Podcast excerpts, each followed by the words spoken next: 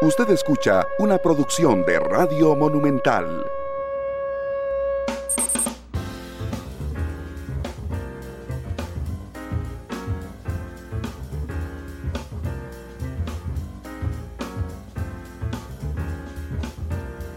Monumental. La radio de Costa Rica, ¿qué tal? Buenas tardes, bienvenidos a Matices. Yo soy Randall Rivera y les agradezco muchísimo que nos acompañen este martes, el segundo programa de la semana. Ayer tuvimos Matices en horario habitual, hoy eh, por los compromisos de transmisión deportiva de Radio Monumental, pues hemos adelantado el programa a las 12.30, iremos hasta la 1.30, así es que gracias por estar con nosotros. Este fin de semana yo, mucha gente más seguramente, eh, habrá sufrido fuertemente vergüenzas, corridas por una situación que ocurrió en el Banco de Costa Rica. Yo andaba donde el médico el sábado y no le pude pagar.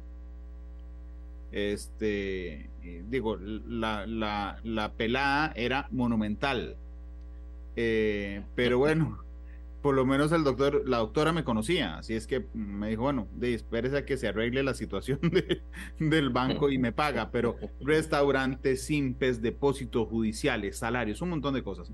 Ocurrió, no vamos a hablar específicamente de lo que le ocurrió al BCR, vamos a hablar de nuestra dependencia a la tecnología y cómo en pleno 2023, cuando estamos hablando de inteligencia artificial y un montón de cosas, una falla tecnológica deja paralizado a millones de clientes de una entidad bancaria. Le pedí a Luis Adrián Salazar, exministro de Ciencia y Tecnología, además experto en tecnologías digitales, que me acompañara hoy en Matices. Don Luis Adrián, bienvenido al programa, ¿cómo le va? Hola, don Randall, muy buenas tardes para usted y todas las personas que nos eh, escuchan y acompañan en las diferentes plataformas y evidentemente en las señales de la radio. Muchas gracias por estar conmigo. De hecho, en las señales de la radio, donde nos escuchan 93.5, en el Facebook de Noticias Monumental, Además, esta noche en Canal 2 y recuerden que tenemos matices en podcast, en Spotify, Google Podcast, Apple Podcast. Hoy pedí los datos del mes pasado, 52 mil descargas el mes pasado en, en podcast. Mm, así es que muchas gracias por estar conmigo. Eh, unas, una hora después de terminado Matices aparecerá un nuevo episodio en los servicios de podcast. Don Isarian, resulta una reflexión obligada, ¿verdad? Me parece a mí de lo que decía al inicio, 2023, estamos hablando de inteligencia artificial, de avances tecnológicos, de 5G, y hablamos de una falla que durante un montón de horas, 18 horas, deja sin servicio a millones de personas, don Adrián. Bueno, vea, yo, yo, yo, le voy a poner otra, don Randall, que es que, a mí me llamó mucho la atención y que yo creo que esto nos, nos evidencia cómo el, el mundo digital nos, nos, nos mueve de, de, de un lado para, para el otro, ¿verdad?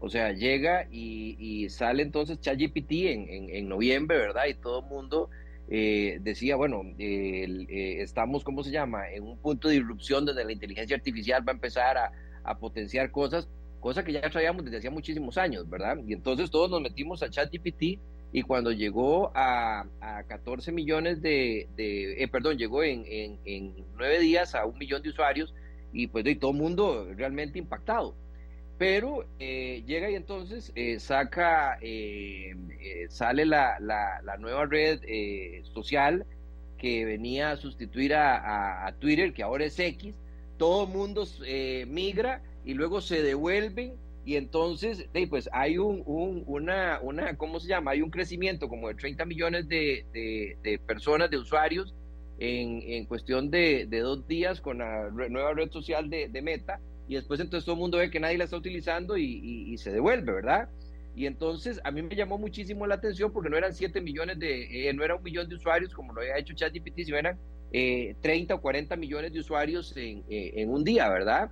Y entonces eh, ese es un indicador de que ciertamente la dependencia tecnológica nuestra de, nos lleva a tal punto que en el momento que haya un fallo que haya una desconexión, que haya un incidente, pues realmente nuestra vida cambia eh, absolutamente, ¿verdad? Yo no sé si usted se recuerda, hace como un año y medio que, eh, si más no me equivoco, era Facebook, eh, WhatsApp y Instagram estuvieron, estuvieron abajo y hubo gente que, o sea, no funcionaban y había gente que realmente entró en, en colapso, ¿verdad? Unos de ansiedad de no estar comunicados y otros desde el punto de vista de generación de negocio, ¿verdad? Porque en este momento nosotros estamos acostumbrados a eh, de, pues, estar en muchas cosas, o sea, cada vez somos más lo que llamamos multitareas, multitasking, en donde estamos tan conectados que una falla de este tipo nosotros a veces no la visualizamos eh, sobre el impacto que tiene porque de, pues, estamos acostumbrados a tenerlo, que es como cuando se va la luz eléctrica o el, o el agua, ¿verdad? Cuando se va el agua, estamos acostumbrados siempre a tener agua y de un momento a otro se nos va y entonces nuestro, nuestra rutina normal cambia y eso desestabiliza absolutamente eh, todo, ¿verdad? Así es que, pues, evidentemente, en Costa Rica existe un 1.5 eh, de, eh, por ciento de penetración eh, celular por, por habitante, o sea, estamos hablando de que existe casi una línea de teléfono y media por cada uno de los de, la, de, las personas que, que, vivimos en este país y casi el 90% están conectadas a internet a través de dispositivos móviles y adicionalmente a eso gracias a un esfuerzo que yo le digo una cosa es destacable a nivel global como lo es lo que ha hecho el Banco Central de Costa Rica cuando hace muchos años empezó con el SIMPE, ¿verdad? Que en aquel momento era una plataforma entre eh, interbancaria y que hoy por hoy yo creo que sustenta gran cantidad de los movimientos eh, eh, económicos que se dan en este país y de flujo de, efectivo a través de microtransacciones. Y entonces, si nos quedamos sin, sin quién es el intermediario, si nos quedamos sin la posibilidad de hacer micropagos, si nos quedamos sin una plataforma tecnológica, pues evidentemente corremos el riesgo de que ir de que vayamos donde el doctor y pues no tengamos cómo pagarle la consulta porque asumimos que ya tenemos ese, ese servicio. De ahí la dependencia tecnológica que hoy vivimos. Don Luis además Mm, digo, y a mí el tema de Simple me parece muy interesante, pero Costa Rica entiendo que también es un ejemplo mundial o latinoamericano por lo menos de avance en bancarización. O sea, es decir, ya hoy no encuentra, casi todo el mundo tiene eh, una cuenta en el banco, casi todo el mundo tiene em, tarjeta de débito, casi todo el mundo tiene acceso digital a los servicios eh, bancarios. Creo que la pandemia además nos llevó absolutamente a, la gente que se resistía a hacerlo. O sea, es decir, desde el punto de vista financiero personal, estamos absolutamente digitalizados, don Isarián. Sí, y, yo, creo que desde dos puntos, de, eh, eh, absolutamente, digamos, desde el punto de vista eh, financiero, sea en, para la gestión de pagos normales que se hacen mensualmente, del agua, la casa, la luz, el internet, etcétera, todos esos pagos, pero también del que no existe efectivo, ¿verdad? O sea, del que nosotros cada vez menos ocupemos eh, eh, efectivo, porque evidentemente la posibilidad de tener microtransacciones con los sistemas eh, de SIMPE, pues nos hacen, o, igual con tarjetas de crédito, etcétera, cada vez la, necesidad de contar con efectivo es, es menor. Y entonces aquí entra un, un, tema y es, nosotros en Costa Rica estamos acostumbrados a tener esas facilidades evidentemente eh, sabemos usarlas. Veamos el, caso más sencillo.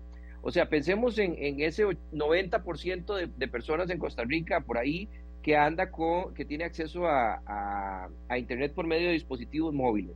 Hay una adopción tecnológica muy rápida y entonces lo, vemos con, una convergencia que cuando uno está en tecnología, eh, eh, nota que, que llevamos unos pasos adelante de muchos países. ¿Por qué? Porque, por ejemplo, si hay una persona que tiene celular, ese celular es un dispositivo móvil que ocupa espectro radioeléctrico, que además de eso ocupa un proveedor de servicios, el cual hay que pagarle, por el cual nosotros ya estamos acostumbrados a interactuar en un mundo digital.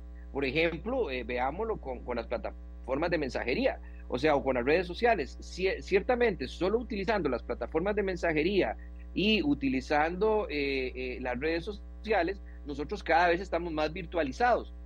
Y esto entonces nos lleva a eh, el poder y necesitar el lograr un nivel de, de, aprendizaje de cómo movernos en ese mundo virtual para que sea más efectivo en las diferentes, en las diferentes áreas, no solamente desde el punto de vista de las áreas de poder generar transacciones, sino también de interactuar con las demás personas, de recibir servicios y de vivir en un mundo eh, más digitalizado. Y esto se da, don Randall, y, pues eh, público que nos, que nos escucha el día de hoy, esto se da porque las tecnologías cada vez funcionan de manera más convergente. O sea, eh, ¿qué, ¿qué significa eso? Que cada vez es más difícil hablar, por un lado, de que tenemos telefonía celular, de que por otro lado tenemos ciberseguridad, de que por el otro lado tenemos inteligencia artificial, de que por el otro lado tenemos computación en la nube, o sea, todo eh, actualmente llega y converge en un modelo donde la capacidad de desarrollo, no solamente de las personas, sino privado y de los gobiernos, eh, subyace en la capacidad que se tenga de adoptar esas tecnologías digitales para poder ser más eh, efectivo, ¿verdad? O sea, Vea que si en, este momento nosotros, por ejemplo, hay mucha gente que dice, mire, es que a mí eh, eh, no entiendo eso de la nube, pero nos devolvemos en el tiempo y entonces recordamos cuando teníamos eh, un, ¿cómo se llama? Un correo electrónico de Hotmail. O sea, esos correos electrónicos, ¿dónde estaban en aquel momento cuando teníamos Hotmail hace muchos años? Estaban en la nube. Entonces, ya nosotros estamos acostumbrados a utilizar eso. Lo único es que evidentemente nosotros en Costa Rica somos cada vez más sofisticados en el uso de la, de la, de la tecnología. Hay muchos países donde no saben el concepto de que, de que es un, micropago de manera eh, masiva, de poder comprar una pipa en la playa o poder pagar eh, que le laven a uno el carro o al señor que llegó y le socó una lata que estaba floja en el techo.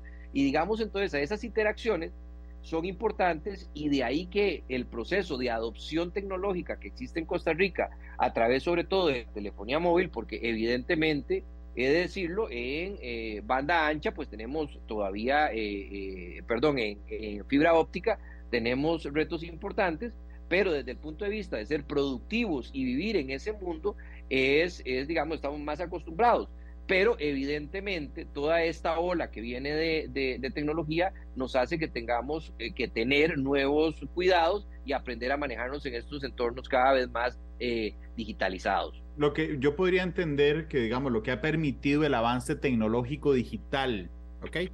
En general del país, pero particularmente en el tema de la bancarización y de las finanzas personales, es la penetración celular.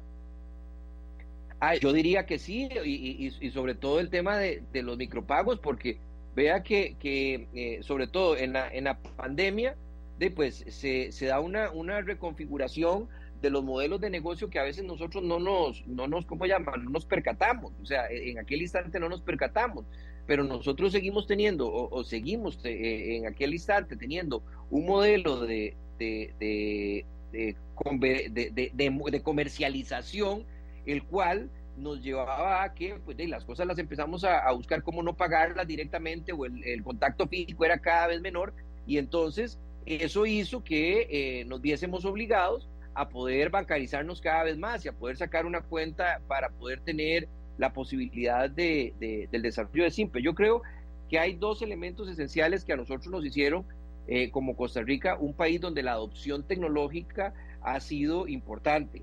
Uno, el tema de, bancarización a través del, sistema SIMPE y dos, con la competencia del sector de telecomunicaciones en telefonía móvil. Eh, vea que, que, pues ahora bastan unos minutos para poder comprar un celular y un teléfono y una línea eh, prepago y estamos con un teléfono celular y tenemos acceso a esta serie de herramientas. Y entonces poco a poco se fueron eh, convirtiendo en elementos más día a día y yo creo que evidentemente estos dos factores son los que sin duda alguna, a mi concepto, los que han ayudado a que tengamos mayor eh, adopción en, los temas tecnológicos. Hablemos un momento de los retos, don Luis Adrián, porque usted ahora mencionó algo y realmente ha sido un tema que, hemos dejado ahí como en stand-by, pero que es muy importante, es, estamos muy bien en penetración celular, estamos muy bien en Internet eh, móvil, estamos muy mal, entiendo, en banda ancha después de haber sido pioneros y haber avanzado rápidamente en el centro del país. El último no estamos, de, o no estamos tan mal.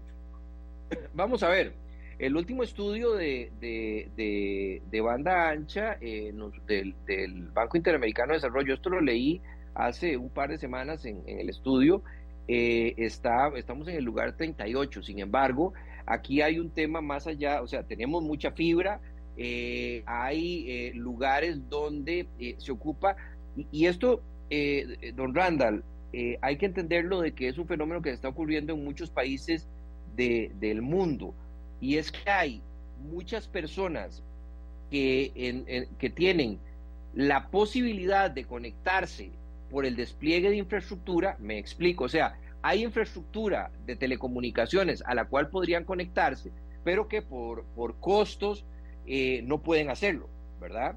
O sea, eh, el, eh, hace poco estaba en un evento de la UIT y se hablaba de 2.9, o sea, un, 37% de la población y ese 37% de la población que no está conectado, mucho en países de África, etcétera, un altísimo porcentaje tenía la posibilidad porque había infraestructura a la cual conectarse, pero le salía muy caro.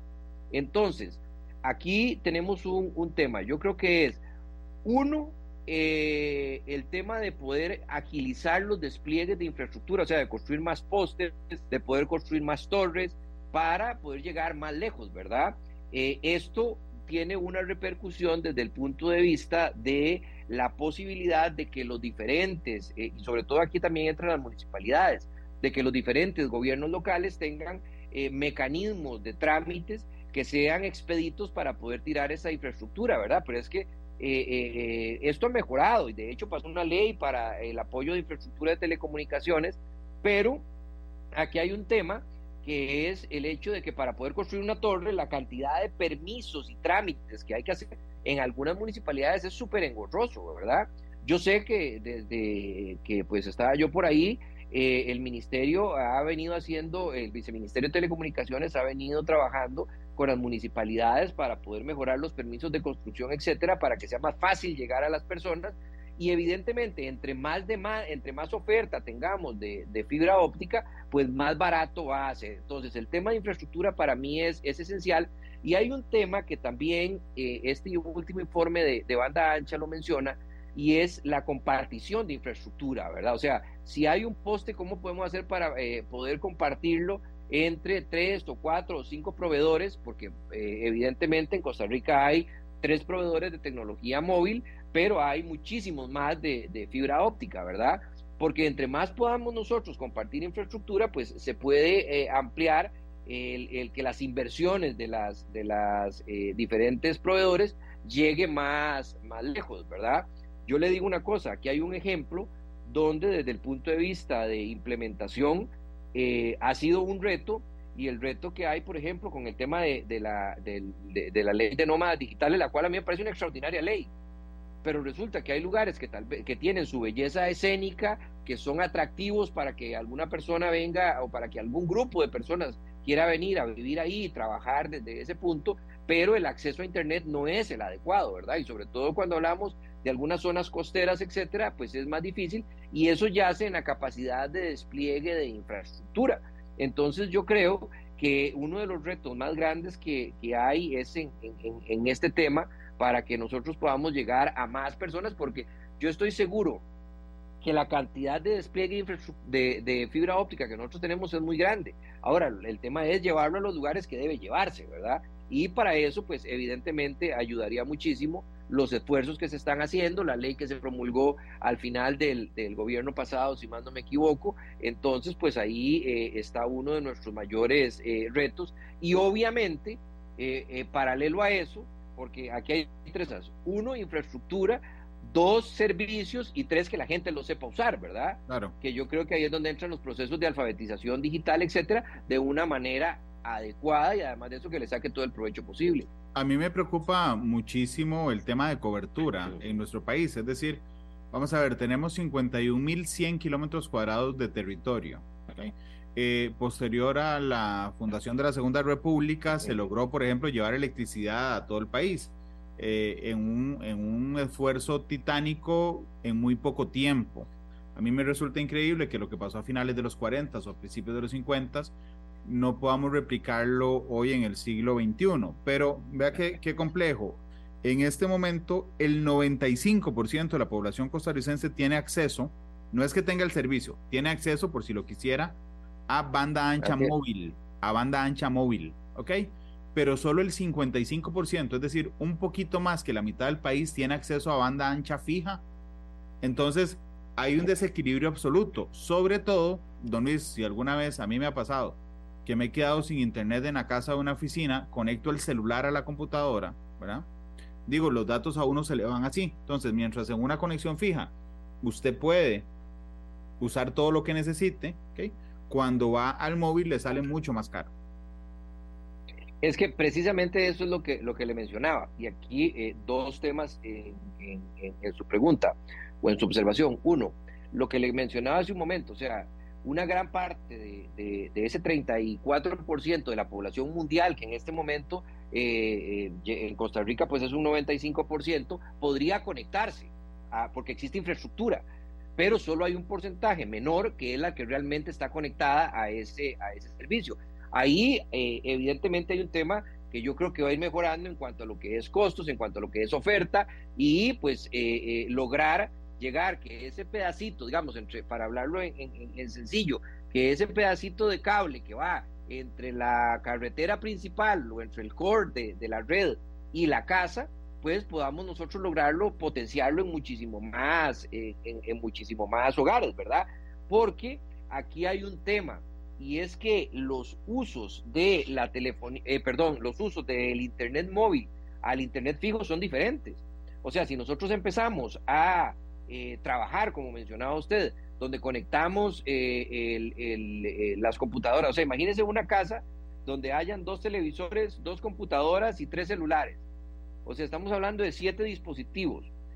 Si por X razón el Internet fijo se fue, o sea, tuvimos un problema o no tenemos Internet fijo, la cantidad de datos que consume para poder darle Internet a, esas, a esos siete dispositivos asumiendo que uno tiene internet postpago, eh, pues se le va a ir en un momento, ¿verdad? O sea, además de eso, los, los, los usos, y ahí es donde está el éxito de esto, es que exista un equilibrio entre el internet fijo y el internet móvil, ¿verdad? Porque sus usos son diferentes y evidentemente cuando tenemos una emergencia lo, lo, lo utilizamos el internet de móvil para darle acceso a dispositivos fijos pero desde el punto de vista productivo es absolutamente eh, eh, contradictorio porque son, son diferentes, las velocidades no son las mismas y todo esto lleva a un replanteamiento de cómo se hacen las cosas. De hecho, le voy a contar, eh, para, para los despliegues de, 5G que se han hecho alrededor del mundo, siempre se han desarrollado dos tipos de, de,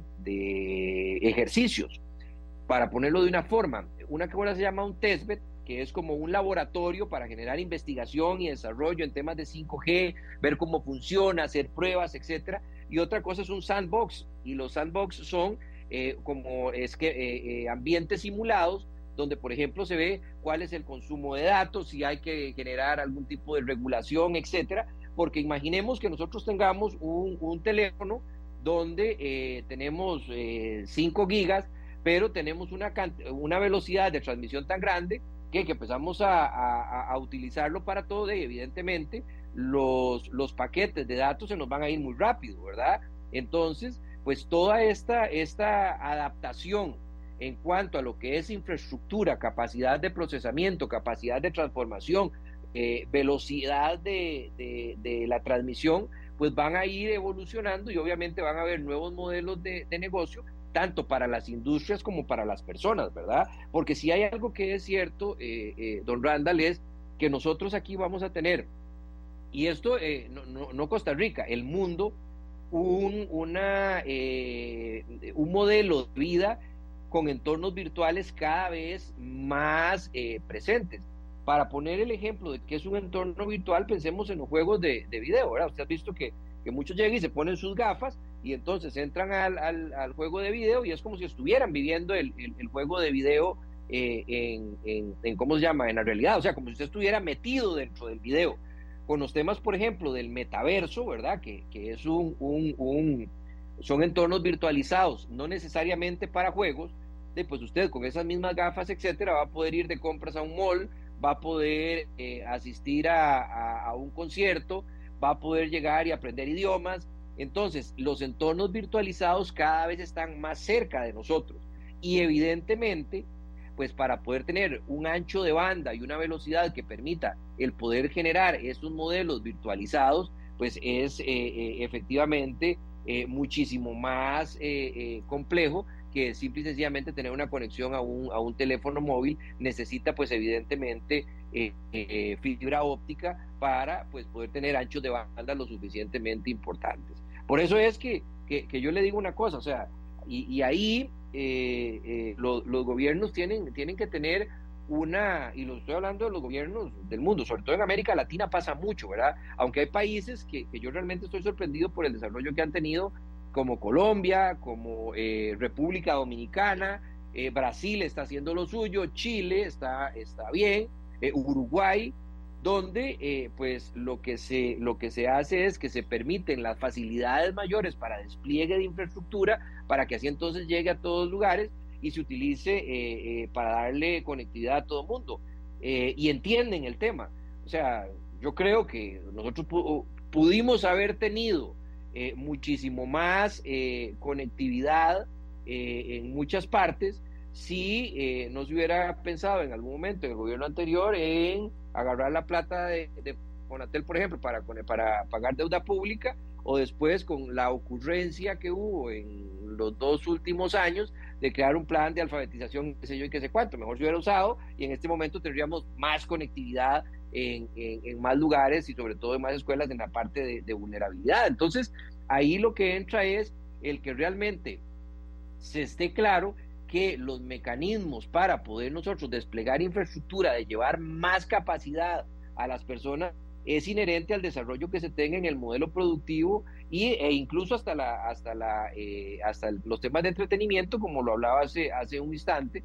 O sea, el, en, en, una reciente eh, estadística vi que en el plano más conservador se habla de 1.4, de 1.14 billones de dólares el mercado en el, el metaverso al 2030 y en el más optimista de 4.43 billones, ¿verdad? Entonces, estamos hablando de que realmente es son mercados muy grandes que necesitan de esas carreteras digitales para poder eh, no solamente eh, tener servicios, sino también poder ofrecer servicios y evidentemente generar empresas que permitan esa investigación y desarrollo para nuevas soluciones en, el, en, estos mercados y entornos hiperdigitalizados. Claro, ahora bien, vamos a ver. Eh, digamos que todos hablamos de las bondades de la tecnología, eh, el país habla de la necesidad, digamos, de invertir, de capacitar, de educar, ok, entonces nos convence la sociedad de que estar conectado es, es lo mejor y lo necesario, ¿okay? yo lo creo así. Pero de un momento a otro, entonces tenemos un ataque a Hacienda y perdemos un montón de datos perdemos un ataque a Hacienda que no puede decirnos durante muchos meses qué se llevaron y qué no se llevaron. Después tenemos un ataque en la caja y se borran todos, se borran, no, se, pierde el acceso momentáneamente a los expedientes digitales. Después recibo el salario en un banco y durante, eh, por un tema tecnológico, no un ataque, durante 18 horas no puedo tener acceso a mi plata don Isaían, con su conocimiento, es que somos muy chapas realmente aquí, ¿ok? O eso pasa en todo el mundo, porque eso cuestiona todo lo que hemos oído durante varios años. Mire, la tecnología eh, evidentemente tiene una serie de, beneficios y yo creo que es el eje transversal para los modelos de desarrollo eh, político, económico y social en los siguientes años. Sin embargo, también pues, tenemos grandes eh, retos. O sea, Imagínense que en, eh, para este año estaba leyendo un dato, 262 mil millones de dólares es el, costo, el, eh, los presupuestos, el presupuesto, los gastos, la inversión para temas de ciberseguridad. En el mundo existen 3.2 millones de puestos, eh, de posiciones vacantes en temas de ciberseguridad. Yo no creo que nosotros seamos chapas.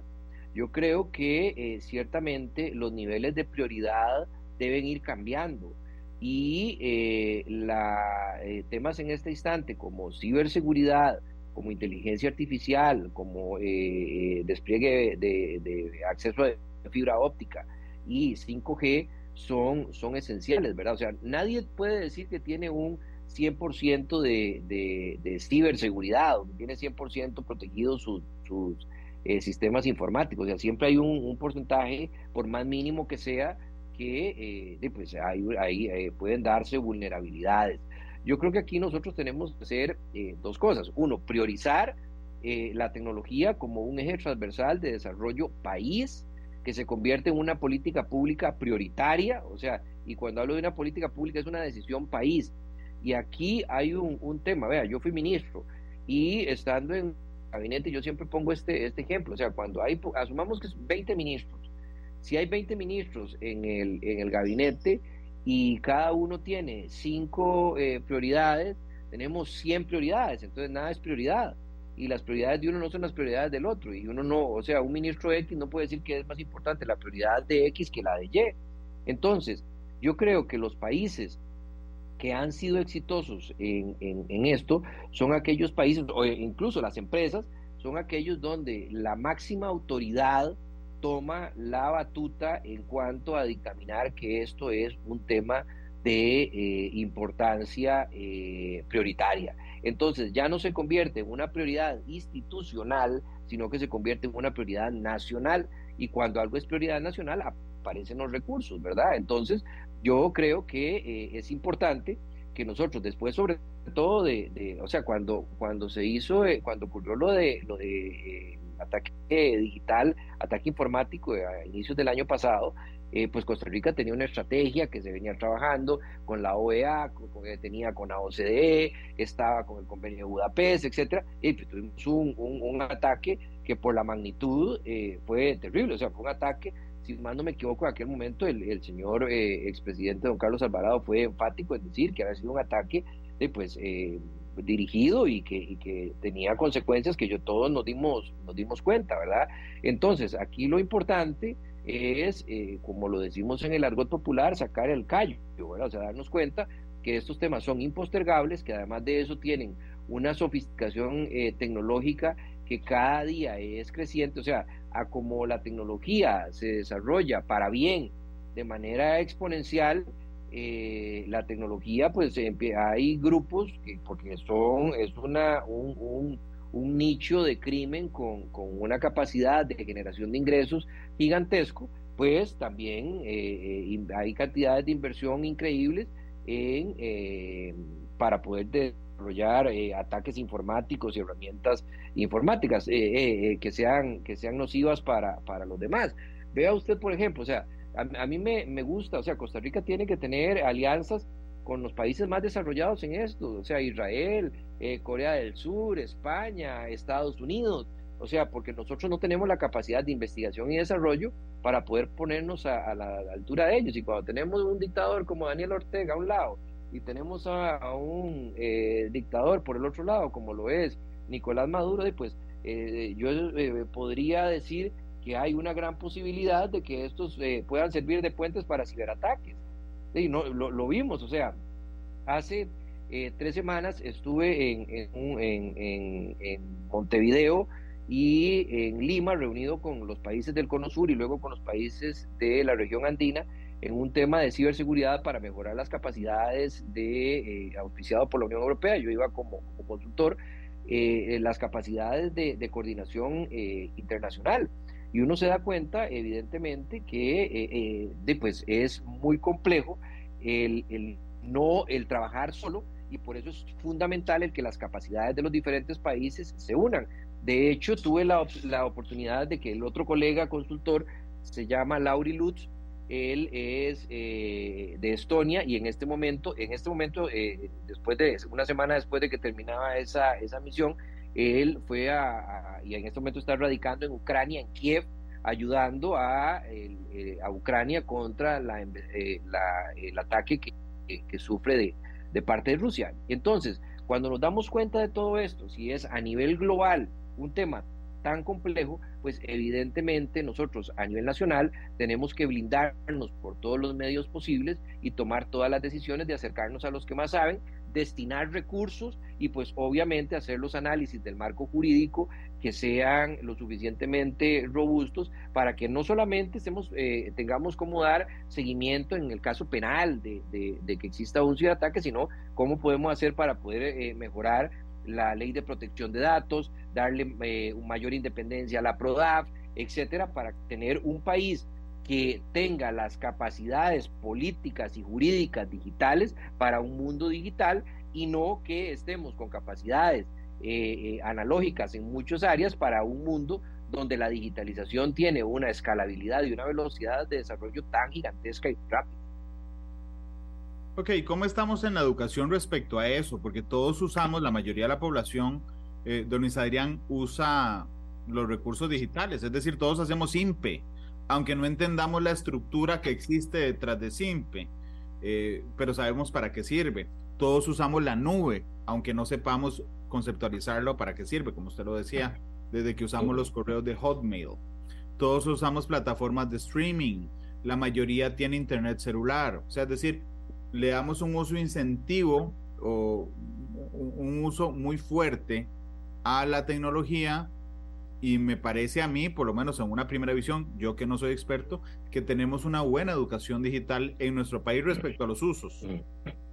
Vea, desde el punto de vista técnico y, desde el punto de vista humano, desde el punto de vista técnico, eh, eh, o sea, eh, voy, a, voy a hacer algo absolutamente indebido en una, en una, ¿cómo se llama? En una entrevista, que, que muy probablemente no repita nunca más pero yo, yo, yo preguntaría, o sea, yo, yo, le, le, pregunto a usted, Randall, si usted conoce a mucha gente que, por ejemplo, use eh, antivirus en los teléfonos celulares.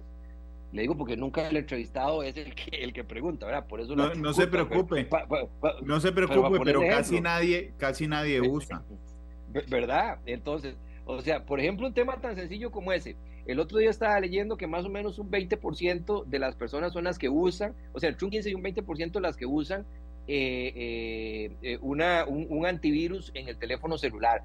Y ojo, que entonces esto pues nos expone, ¿verdad? O sea, además de eso, no nos preocupamos de que cuando nos estamos conectando, que ya viene aquí la parte un poco más humana, nosotros no nos preocupamos a cuál red nos conectamos y si es abierta o no es abierta. ¿Qué es una red abierta? Una red abierta en un centro comercial que no necesita, o en un aeropuerto que no necesita un, un, password y no necesita un, un, login, no necesita una palabra de plazo, no necesita una clave, y usted se conecta y se conecta a 50 mil personas eh, eh, al mismo tiempo, y además de eso, eh, no nos preocupamos si cuando estamos en una red abierta hacemos una transferencia bancaria o nos metemos a, a, nuestra página de, de, del banco, etcétera.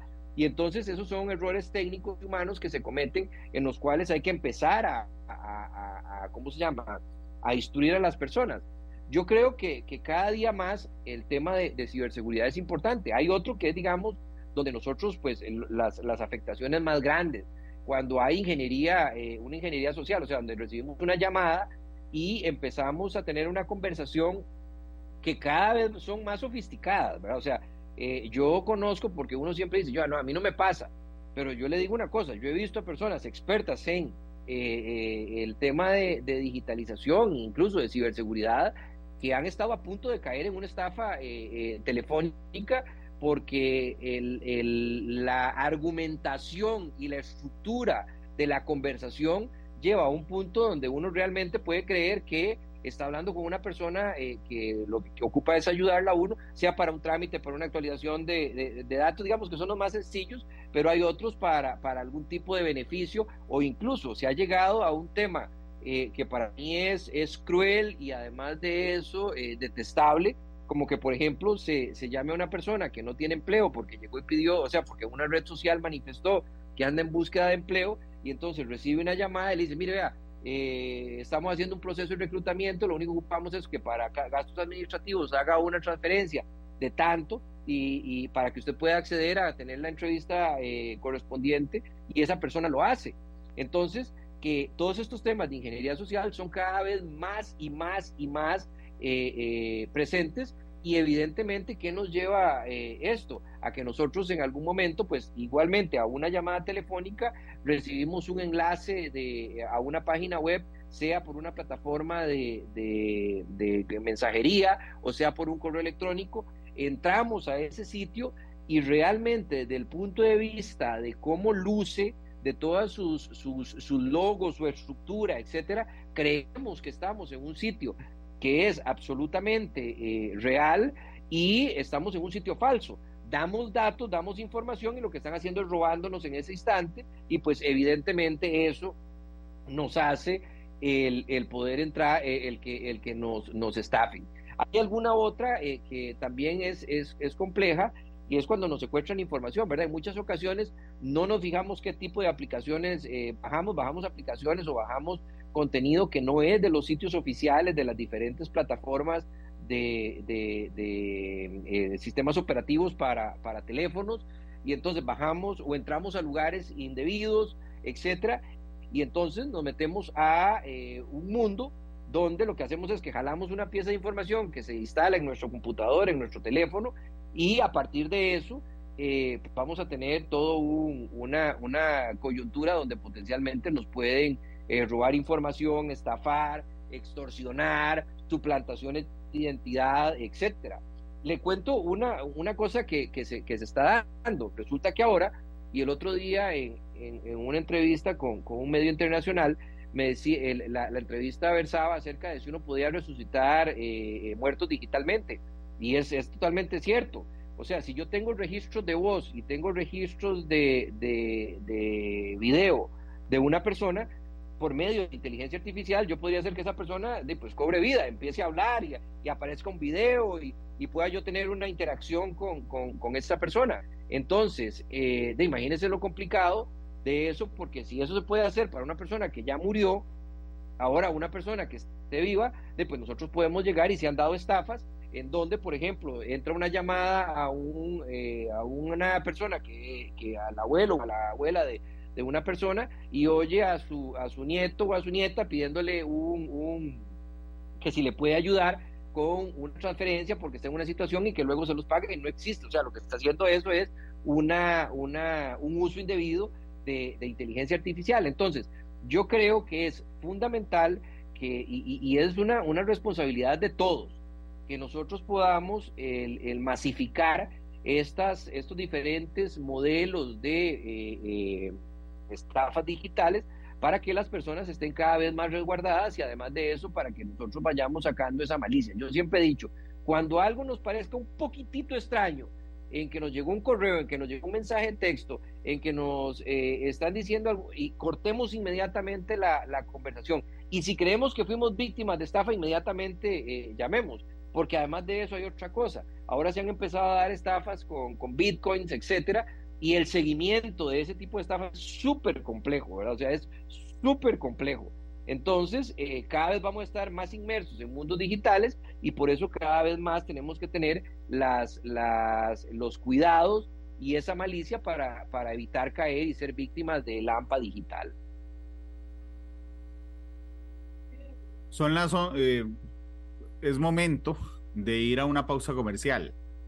Vamos a la pausa comercial, regresamos, nos quedan cuatro minutos. Mientras conversábamos, don Luis Adrián, United Airlines ha sido aparentemente hackeada, por lo que ha obligado a que todos los vuelos en Estados Unidos bajen a tierra. Eh, así es que, digo, uno dice, bueno, si, si hackean United Airlines, ¿qué no le harán a uno? Este, permítame ir a la pausa y volvemos.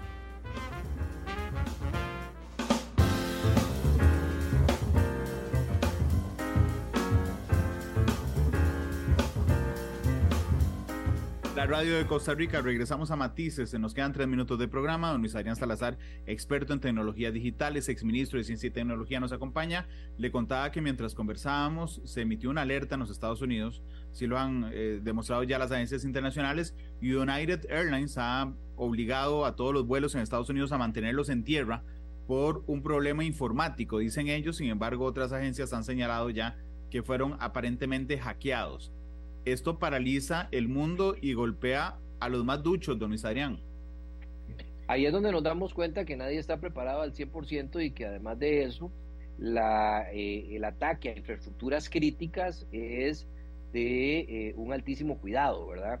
O sea, aquí nosotros tenemos que, que, ver que una situación como esta puede pasar a un hospital, a un aeropuerto, a una línea aérea, puede pasar en cualquier parte y en cualquier momento. Así es que yo creo que la inversión, la prioridad, la formación, la generación de alianzas internacionales son esenciales para este tipo de eh, situaciones, porque por ejemplo, eh, esto que, que, usted comenta tiene que ser un incidente cibernético de altísimo riesgo como para que requiera el tener que aterrizar a todos los aviones que en este momento de una línea aérea están en, en el aire, no permitir más despegues. O sea, son situaciones de alta complejidad y que además de eso vemos que pueden tener eh, consecuencias eh, muy grandes, ¿verdad? Porque los temas de ciberseguridad no solamente son estafas, los temas de o, robo de información, los temas de ciberseguridad pueden implicar vidas, ¿verdad? Recordemos que antes de que el 24 de febrero del, del año 2022 se diera la invasión sangrienta de Rusia a Ucrania,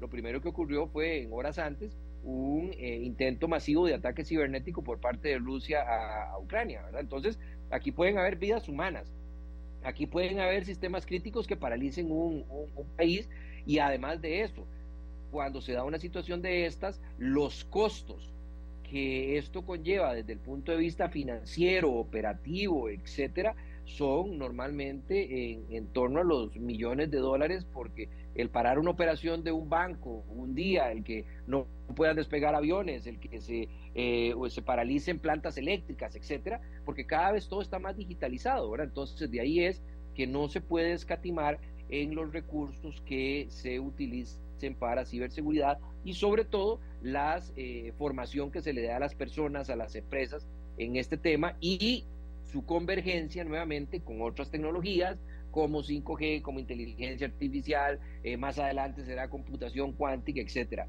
Los modelos de, desarrollo tecnológico son exponenciales y están en un crecimiento constante y muy rápido, por lo cual eh, deben de ser prioridad en las empresas, en los gobiernos, en las personas, para poder tener todos los, los beneficios que nos da la tecnología, protegiéndonos de todos los riesgos que existen. Don Isaías, muchas gracias por habernos acompañado. ¿Con qué canción le gustaría despedirse? Eh, me gustaría, bueno, primero que todo, muchas gracias por la, por la invitación. Me gustaría eh, despedirme con la canción de Duncan Du, de En algún lugar. En algún lugar de un gran país. Don Luis, muchas ah, gracias. Exactamente. No, un gran abrazo, que estén muy bien y siempre un gusto compartir con ustedes. Buenas tardes. Gracias, Don Luis. Este programa fue una producción de Radio Monumental.